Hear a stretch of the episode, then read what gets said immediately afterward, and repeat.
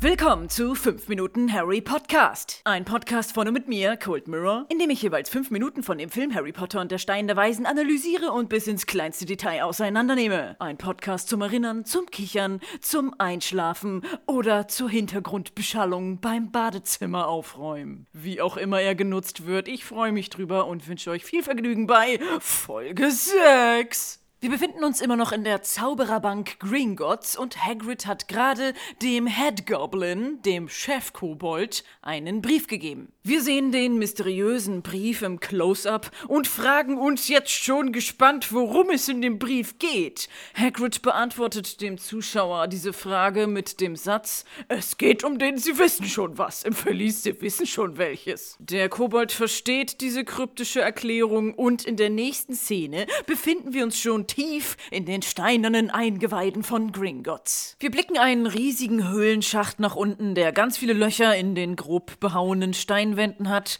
und der von mehreren Bahnschienen durchzogen ist. Harry, Hagrid und ein Kobold kommen mit einem Wägelchen auf den Schienen von weit hinten nach vorn ins Bild gefahren und sie halten abrupt an. Der Kobold, der mit ihnen gefahren ist, sagt Verlies 687. Hagrid guckt auch schon zur Seite, wo sie rausgehen müssen, nur Harry guckt weiterhin nach vorne und hat scheinbar komplett seine Gehirnfunktion verloren und muss erstmal ein Reboot machen. Er guckt mit leicht geöffnetem Mund völlig ausdruckslos ins Leere, so als hätte er gerade dem Tod höchstpersönlich ins Auge geblickt. Völlig zu Recht, denn ich stelle mir vor, dass Harry, dem von seiner Tante und Onkel nie was gegönnt wird und der immer eingesperrt wird und der nie raus darf, ganz bestimmt noch nie Achterbahn gefahren ist, noch nicht mal wilde Maus. Und für jemanden, der absolutes Bewegungs- und Spaßdefizit hat, muss dann so eine Fahrt auf Schienen ohne Loopings, die nur geradeaus geht, aber in einer etwas erhöhteren Position stattfindet, doch schon sehr beeindruckend sein. Der Kobold, der mit ihnen gefahren ist, steigt aus dem Wagen aus und sagt,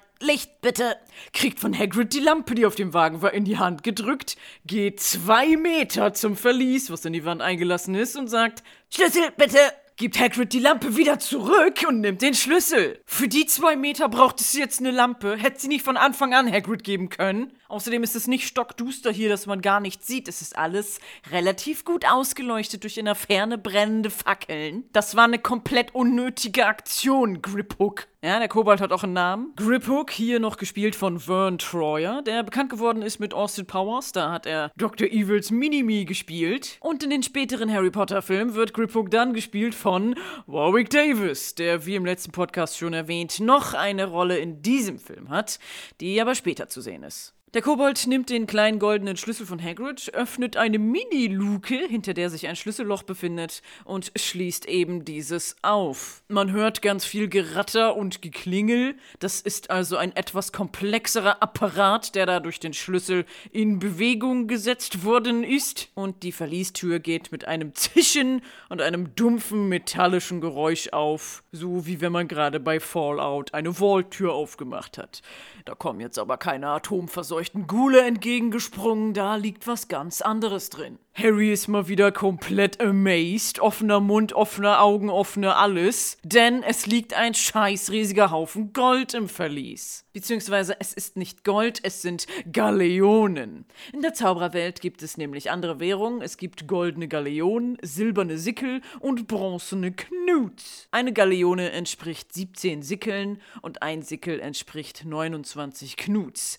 Was zum Geier, was ist das für eine umständliche Scheiße, denkt sich der Zuhörer. Es gibt auch keine Geldscheine, also man muss immer einen fetten Beutel mit Kleingeld mit sich rumtragen. Und im Buch gibt es auch keine genaue Angabe dafür, wie viel Geld Harry jetzt eigentlich hat, denn es ist ja Harrys Verlies. Aber aufgrund dieser Szene hat ein Reddit-User namens Neokratus Red mal Screenshots gemacht und berechnet, wie viel Geld hier im Bild ungefähr zu sehen ist. Und er hat ganz kompliziert die einzelnen Häufchen, die man so im Kameraschwenk sieht, mit Berechnungen für Pyramiden und Kegel und was auch immer analysiert und ist dann zu dem Ergebnis gekommen, dass hier mindestens 50.625 Galeonen liegen.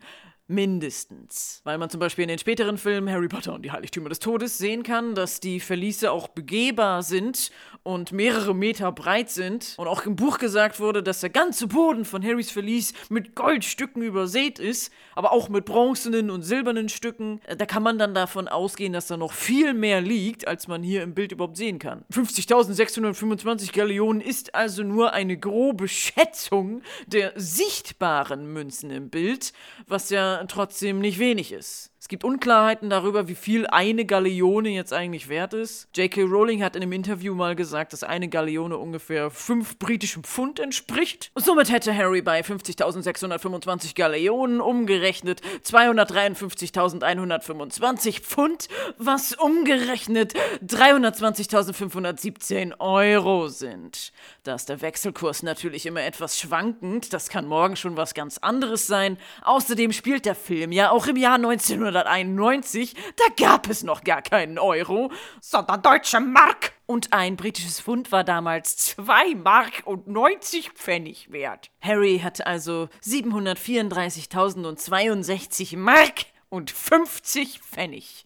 Da kann er viele Kaugummis von kaufen. Dieses Interview, in dem J.K. Rowling gesagt hat, dass eine Galeone 5 Pfund entsprechen, ist aber nun auch schon mehr als 15 Jahre her und die Umrechnung ist aufgrund von Inflation bestimmt nicht mehr ganz korrekt. Außerdem ist J.K. Rowling, was Zahlen angeht, genauso mies wie ich. Ich tue immer nur so, als hätte ich voll die Ahnung. Immer wenn irgendwas hier mit Zahlen im Podcast vorkommt, dann könnt ihr euch sicher sein, dass ich das mit Angstschweiß auf der Stirn fünfmal hintereinander am Taschenrechner eingebe, um ganz sicher zu gehen und hoffe, dass niemand nachrechnet. Die J.K. Rowling macht selber auch ab und zu Fehler, zum Beispiel in einer früheren Version des Buches, könnt ihr ja mal selber nachgucken, ob ihr die habt, bekommt Harry eine Beschwerde einer Frau mit, die sagt, Drachenleber, 17 Sickel die Unze, pff, die müssen verrückt sein. Das ist auch so im Hörbuch gelesen, von Rufus Beck zu hören. Da eine Galeone ja schon 17 Sickel wert ist, wäre das also so, als wenn jemand sagt, oh, dieser Schokoriegel hier kostet 100 Cent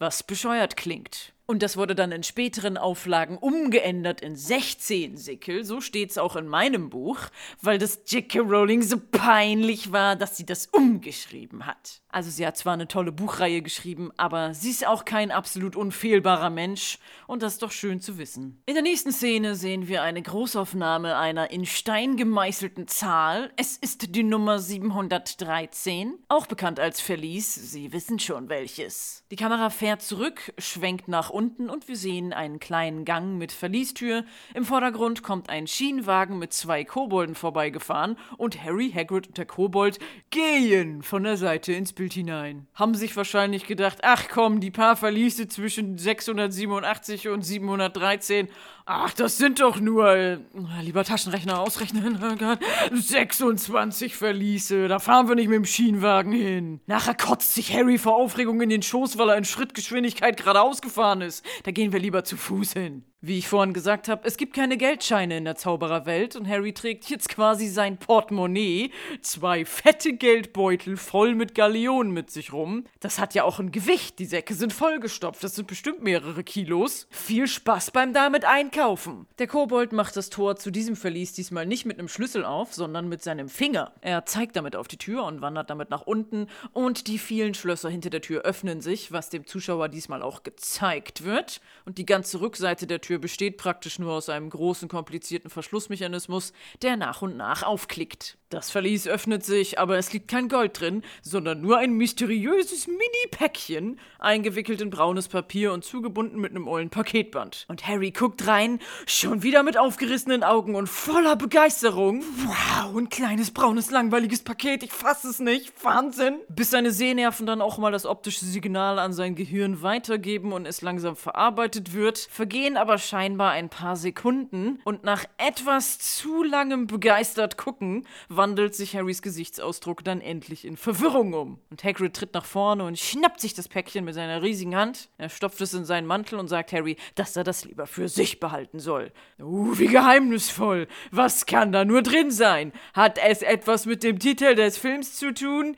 Es bleibt spannend. Die nächste Szene spielt wieder in der Winkelgasse. Oh nein, nicht schon wieder so viele Details. Habe ich mir gedacht. Aber die Szene ist ganz kurz und danach ist die Winkelgasse in diesem Film dann auch erstmal nicht wiederzusehen. Es ist diesmal ein neuer Blickwinkel von oben auf die Straße. Sie hat Kopfsteinpflaster in der Mitte, diese Art von Straßenbelag, bei der man Herzrhythmusstörungen bekommt, sobald man versucht, da mit dem Fahrrad drüber zu fahren. Und die Gehwege an den Seiten bestehen aus großen Steinplatten. Diese Szene beginnt auch am selben Ort wie vorher, als Harry zum ersten Mal in die Winkelgasse gegangen ist, nämlich in der Nähe von Madame Malcolms Kleidungsgeschäft. Man sieht jetzt sehr deutlich auf der rechten Seite des Bildes die vielen großen Zaubertrankkessel, die bis zum Dach hochgestapelt sind. Und neben den Kesseln steht jetzt dieses komische Wegelchen mit vertrockneten Kramern Stielen. Das stand ja vorher beim Schaufenster von Madame Malcolms und diese super begeisterten Hexendamen sind auch endlich weg. Hat sich also einiges getan in der Zeit, wo Harry und Hagrid bei Gringotts Indrine reingegangen gewesen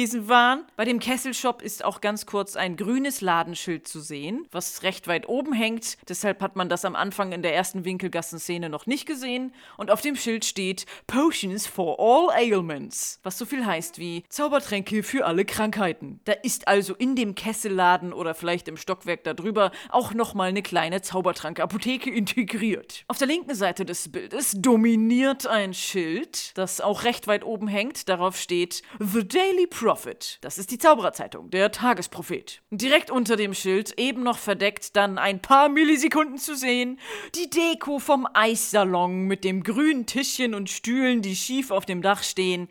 Ah, und schon sind sie wieder weg und im Film nie wieder zu sehen. Harry kommt gefolgt von Hagrid aus Madame Malkins Kleidungsgeschäft. Beide sind schwer bepackt mit diversen Päckchen, die eingewickelt sind in unauffällige braune Verpackungen. Da fehlt jetzt noch die unauffällige blickdichte schwarze Plastiktüte ohne Shop-Logo. Na, wo war wart ihr denn einkaufen? Gibt's eine ab 18 Ecke bei Madame Malkins? Hat Hagrid sich ein sexy Dessous gekauft? Harry guckt seine Liste von Hogwarts an, was er noch braucht, und es fehlt ein Zauberstab. Was er schon wieder total komisch ausspricht, obwohl er es mittlerweile zum dritten Mal liest. Und das hat Hagrid auch vorhin alles in der Bahn erklärt, Harry. Nur weil das eine Deleted Scene war, hast du das jetzt aus deinem Gehirn gelöscht oder wie? Hör mal zu. Hagrid schickt Harry schon mal zu Ollivander vor und der soll da warten, denn Hagrid muss noch eine Sache erledigen. Während Hagrid nochmal bei Beate Use reinflitzt, wird dem Zuschauer der Ladenname Ollivanders in Großaufnahme gezeigt. Es ist goldene Schrift auf schwarzem Grund. Der Lack hat schon bessere Tage erlebt. Alles ist ein bisschen abgewetzt. Und dann schwenkt die Kamera zur Seite zu einer weiteren Schrift über der Ladentür. Makers of Fine Ones since 382 BC. Also schon 382 Jahre vor Christu Geburt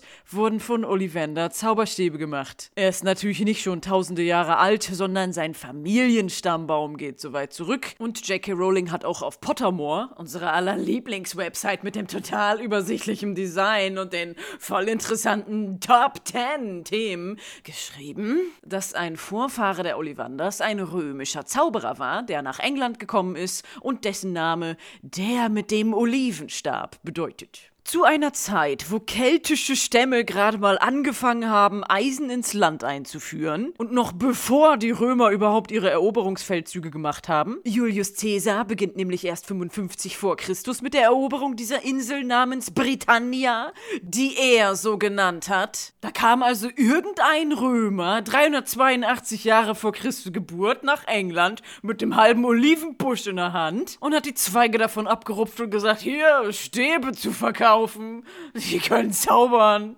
Wahnsinn. Und er hat es doch tatsächlich geschafft, sich so viel fortzupflanzen, dass noch heute einer seiner Nachfahren Zauberstäbe verkauft. Ja, yeah, ja, yeah, der heiße Römerboy wusste, wie man richtig mit dem Olivenstab umgeht. Neben der goldenen Schrift über der Eingangstür kann man rechts oben im Bild schon ein bisschen in den Shop reinsehen und es stapeln sich völlig durcheinander die Zauberstabpackungen. Und da Mr. Ollivander absolut gar keine Konkurrenz in dieser Straße hat, abgesehen von Jimmy Kiddles Wonderful Ones, dessen Schild wir ganz kurz im letzten Podcast bewundern durften, wo nie jemand auch nur zugeben würde, dass er da einkauft, spart Mr. Ollivander sich das Schaufenster dekorieren scheinbar und klatscht die Packung einfach irgendwie ins Fenster. Ist doch scheißegal, hier kauft sowieso jeder ein. Was willst du auch noch groß dekorieren? Hier.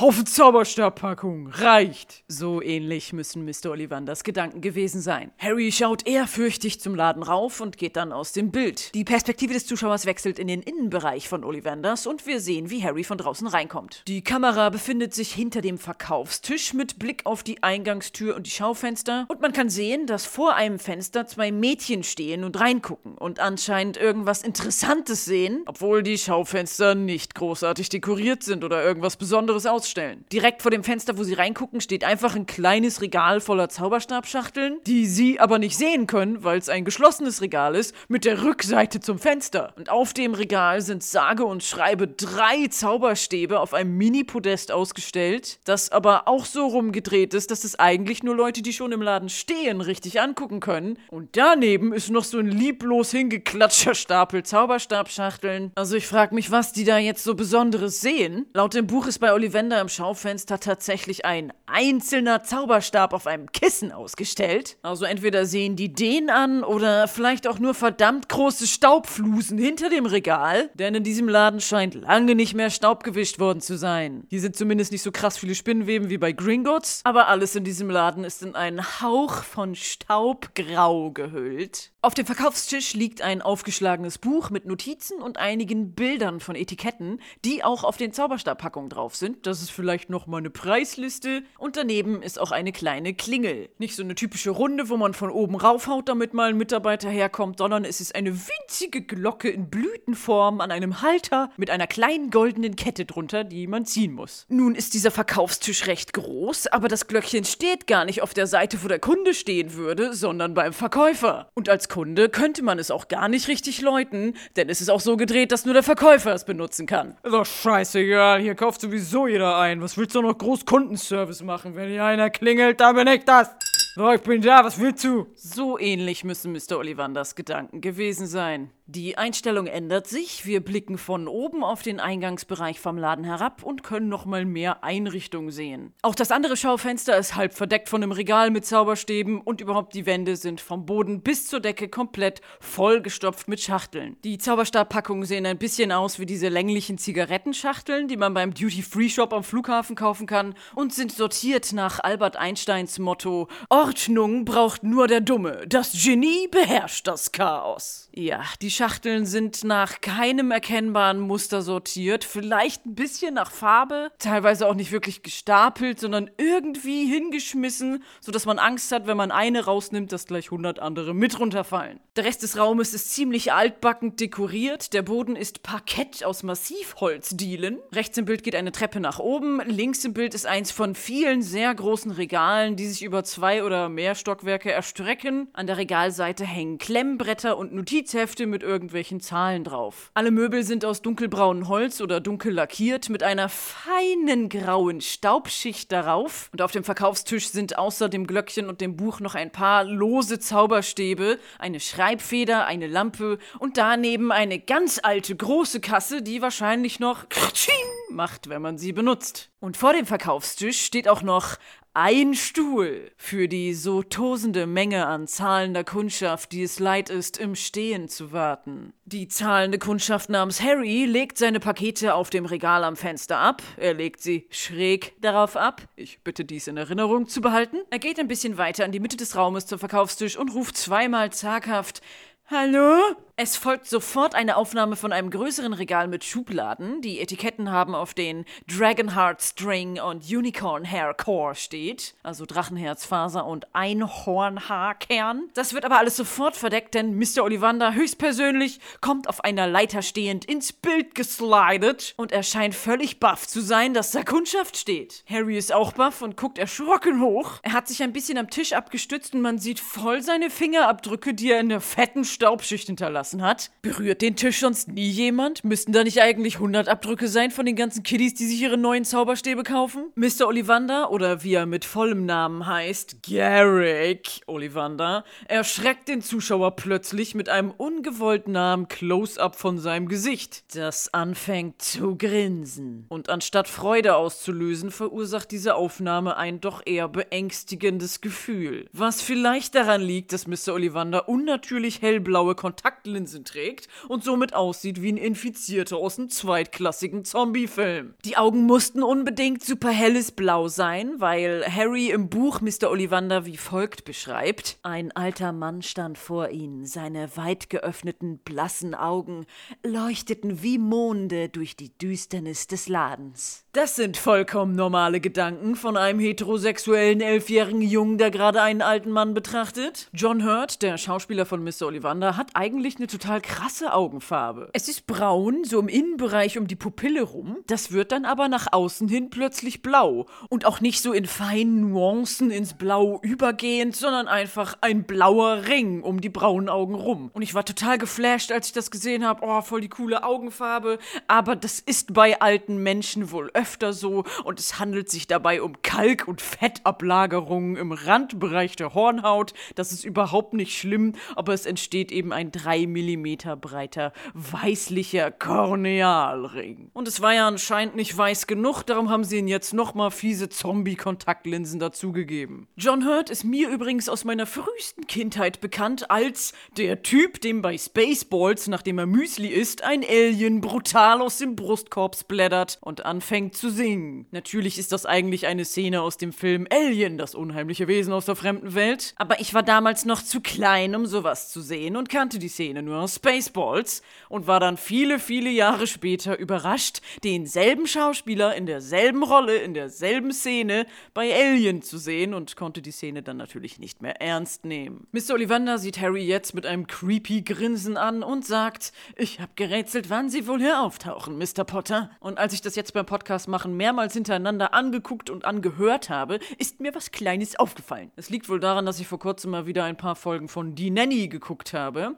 Das ist eine ziemlich lustige Sitcom aus den 90ern. Kleine Erklärung für die jungen Leute unter euch. Und Mr. Ollivander hat die gleiche Synchronstimme wie Mr. Sheffield. Ich erlaube mir hier kurz einen Audiomitschnitt abzuspielen, der kein Copyright verletzt, da es sich um ein Zitat zum Zwecke der Berichterstattung handelt. Hört einmal genauer hin. Ich hab gerätselt, wann Sie wohl hier auftauchen, Mr. Potter. Oh, wie geht es Ihnen, Mr. Sheffield? Ist alles in Ordnung? Oh, Miss Fine, Sie sehen beeindruckend aus. Thomas Fritsch heißt der gute Mann und der ist unter anderem auch noch die Stimme von Onkel Scar aus König der Löwen. Mr. Ollivander, ich werd bald König vom geweihten Land. Ui, toll. So genug 90er-Referenzen, zurück zu diesem Film. Mr. Ollivander kommt seine Leiter runtergestiegen, geht aber nicht zu Harry, sondern verschwindet gleich hinter einem anderen Regal und wir sehen seine vor Freude zitternde Hand, so als wenn Mr. Ollivander sich gar nicht entscheiden kann, welche Zauberstabpackung er als erstes rausholen soll. Er knibbelt eine dunkelgrüne, dünne Packung aus dem Regal, und zwar ohne, dass die anderen Packungen alle reihenweise zu Boden fallen. Glück gehabt. Und er geht mit dieser Packung zu Harry hin. Nun kann man sehr gut Mr. Ollivanders Klamotten begutachten. Er hat ein sehr mitgenommen aussehendes weißes Rüschenhemd an, einen rötlich-braunen Mantel, der ziemlich mottenzerfressen und auch schon total ausgefranst ist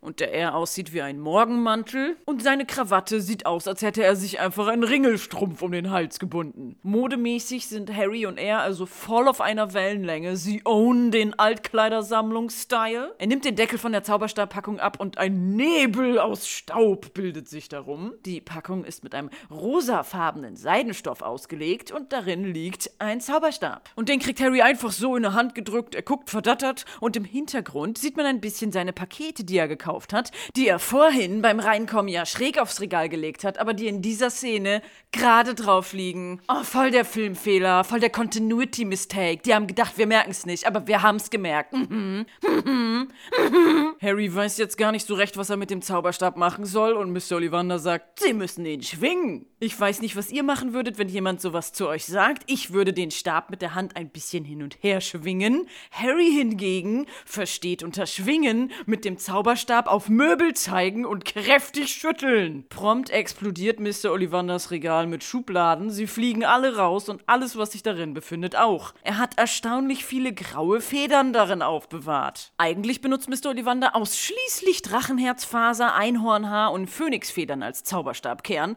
und Phönixe sind feurig rote Vögel. Also was hat er für ein Problem, dass er schubladenweise irgendwelche grauen Federn aufbewahrt? Ist seine Taube drin verendet? Kann ja gut sein, so verstaubt wie das da ist, hat er bestimmt in manche Schubladen lange nicht mehr reingeguckt. Harry erschreckt sich vor den ganzen wild umherfliegenden Federn und legt den Zauberstab vorsichtig auf den Tisch zurück. Mr. Ollivander ist irgendwie gar nicht groß bekümmert und sagt, ja, das war offensichtlich ein Irrtum, geht die Treppe ein bisschen hoch und holt aus einem noch staubigerem, mit noch mehr Spinnenweben behangenem Regal ein anderes Zauberstabpaket. Äh, könnte Harry bitte einen neuen Zauberstab haben, der nicht komplett eingestaubt ist? Immerhin bezahlt er dafür sieben Gallionen, das sind 44 Euro. Sorry, dafür erwarte ich Neuware und nicht hat 90 Jahre im Regal vor sich hingegammelte Ware. Möglicherweise ist es der hier, sagt Mr. Ollivander, gibt Harry den neuen Stab, Harry schüttelt ihn wieder und diesmal explodiert eine Blumenvase in tausend Stücke, wo auch noch Wasser drin war, was rumspritzt. Harry tut auch diesen Zauberstab jetzt noch vorsichtiger mit spitzen Fingern zurück auf den Tisch. Und in der einen Sekunde, wo die Blumenvase noch nicht explodiert ist, habe ich mal eine Pause gemacht und geguckt, was da alles im Bild zu sehen ist. Links ist ein kleiner Spiegel, der nicht auf Augenhöhe, sondern auf Bauchhöhe hängt. What the fuck, Mr. Ollivander? Gucken Sie sich gerne beim Zauberstabschwingen zu, oder was? Darüber hängt eine Art plüschiger Fächer für die stillen Momente am Abend, wo Mr. Ollivander gerne so tut, als wäre er eine echte Lady. In der Mitte des Bildes ist die Blumenvase, in der schwarze Rosen stehen. Hat Mr. Ollivander sich die selber gekauft, so als Gothic-Deko für den Laden? Oder hat er sie geschenkt bekommen von einer Gothic-Kundschaft? Dahinter ist auch eine Art Pinnwand, an der ganz viele Zettel hängen. Sie sehen aber nicht aus wie Notizzettel, sondern eher wie Briefe.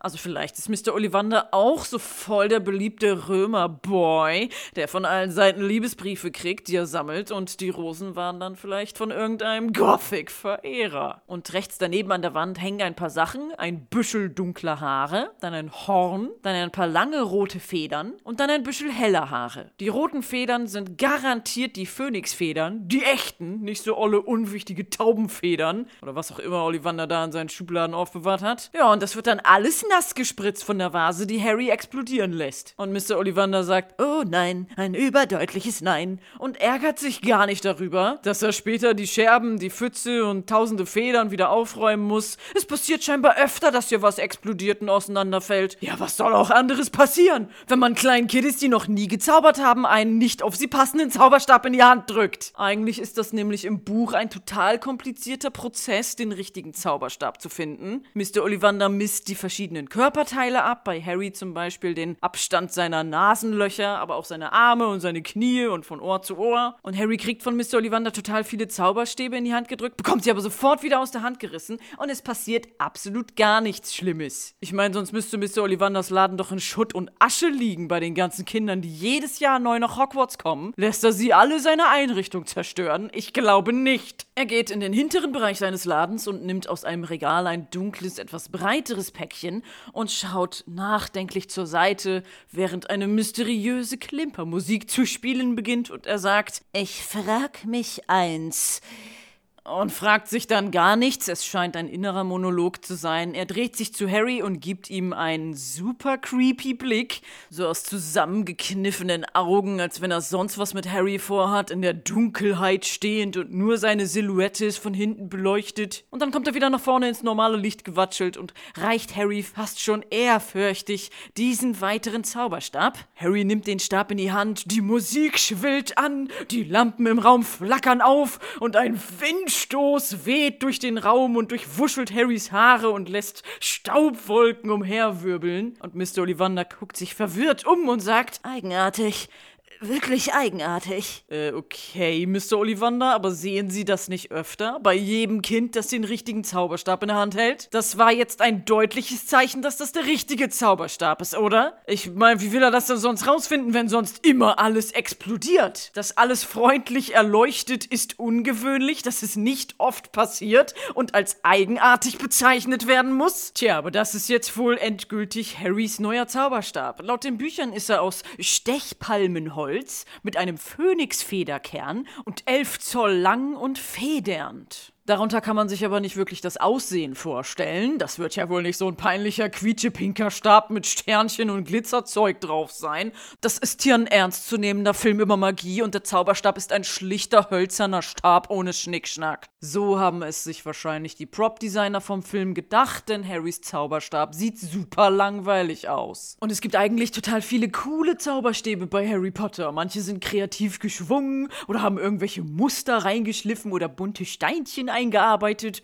Ja, und Harry Potter, der berühmteste Junge in dieser ganzen Geschichte, kriegt einen, der aussieht wie ein zu groß geratenes Essstäbchen. Und es hat ein paar Filme gedauert, bis die Prop-Designer das auch gemerkt haben. Denn ab dem dritten Film wurde das Aussehen geändert und da haben sie dann einen schicker designten Zauberstab für Harry genommen mit so Baumrindenelementen drin, damit das Harrys Bodenständigkeit symbolisiert. Und diesen neu designten Zauberstab kann man auch als Merchandise kaufen. Aber ja, hier bei Harry Potter und der Stein der Weisen ist es noch ein langweiliges Stäbchen ohne irgendwelche auffälligen Accessoires. Auf Pottermore, der allerbest designten Website dieser Erde, kann man nach etwas längerem Suchen auch J.K. Rowlings Geschreibsel zu Zauberstabbestandteilen nachlesen und sie erklärt, dass das Holz, die Länge und Flexibilität und der Kern eines Zauberstabs alles zu tun hat mit der Persönlichkeit des Zauberers. Einhornhaar ist für die Noobs, das lässt sich ganz leicht handhaben und kann sofort alle Zauber. Das sind aber dann nicht besonders kräftige Zauber und das Haar kann auch leicht kaputt gehen und muss ab und zu ausgetauscht werden. Drachenherzfaser macht sehr starke Zauber, allerdings ist es temperamentvoll wie ein Drache. Das heißt, mit dem Zauberstab können auch Unfälle passieren. Und Phönixfeder ist der seltenste Zauberstabkern. Solche Zauberstäbe brauchen lange, um sich an den Besitzer zu gewöhnen und sie können auch manchmal von alleine loszaubern,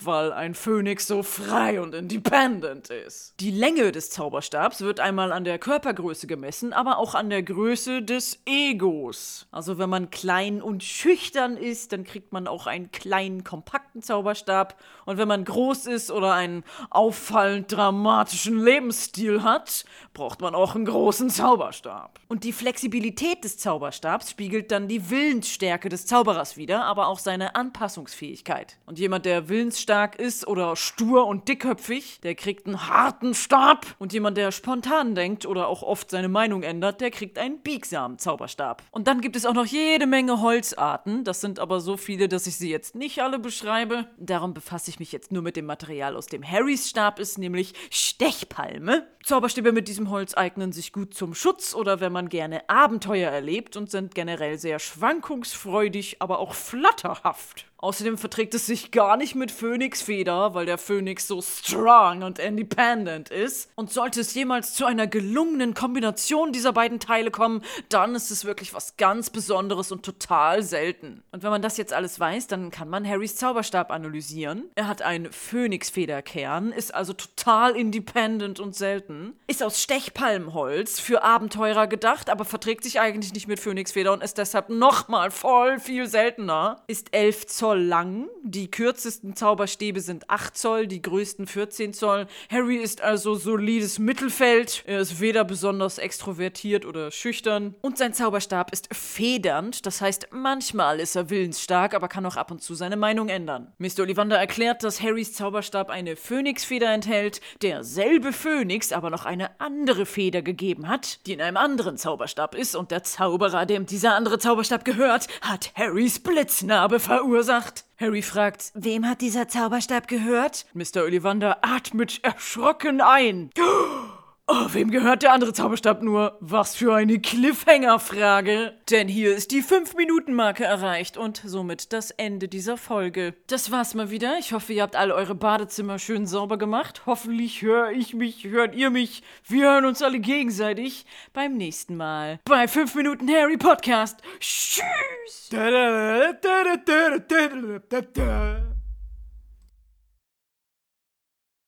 Na, hast schon wieder bis zum Ende gewartet und hoffst, dass ein paar Outtakes kommen. Okay, hier sind sie auch schon. Hagrid hat dem Head Goblin, Gob, Goblin, Gob, Goblin, Kobold, Goblold. Eigentlich benutzt Mr. Ollivander ausschließlich Drachenherzfaser, Einhornhaar und Phönixfedern als Stauber Stauberstabkern. Ja, bei ihm sind es Stauberstabkerne. Wegen dem ganzen Staub.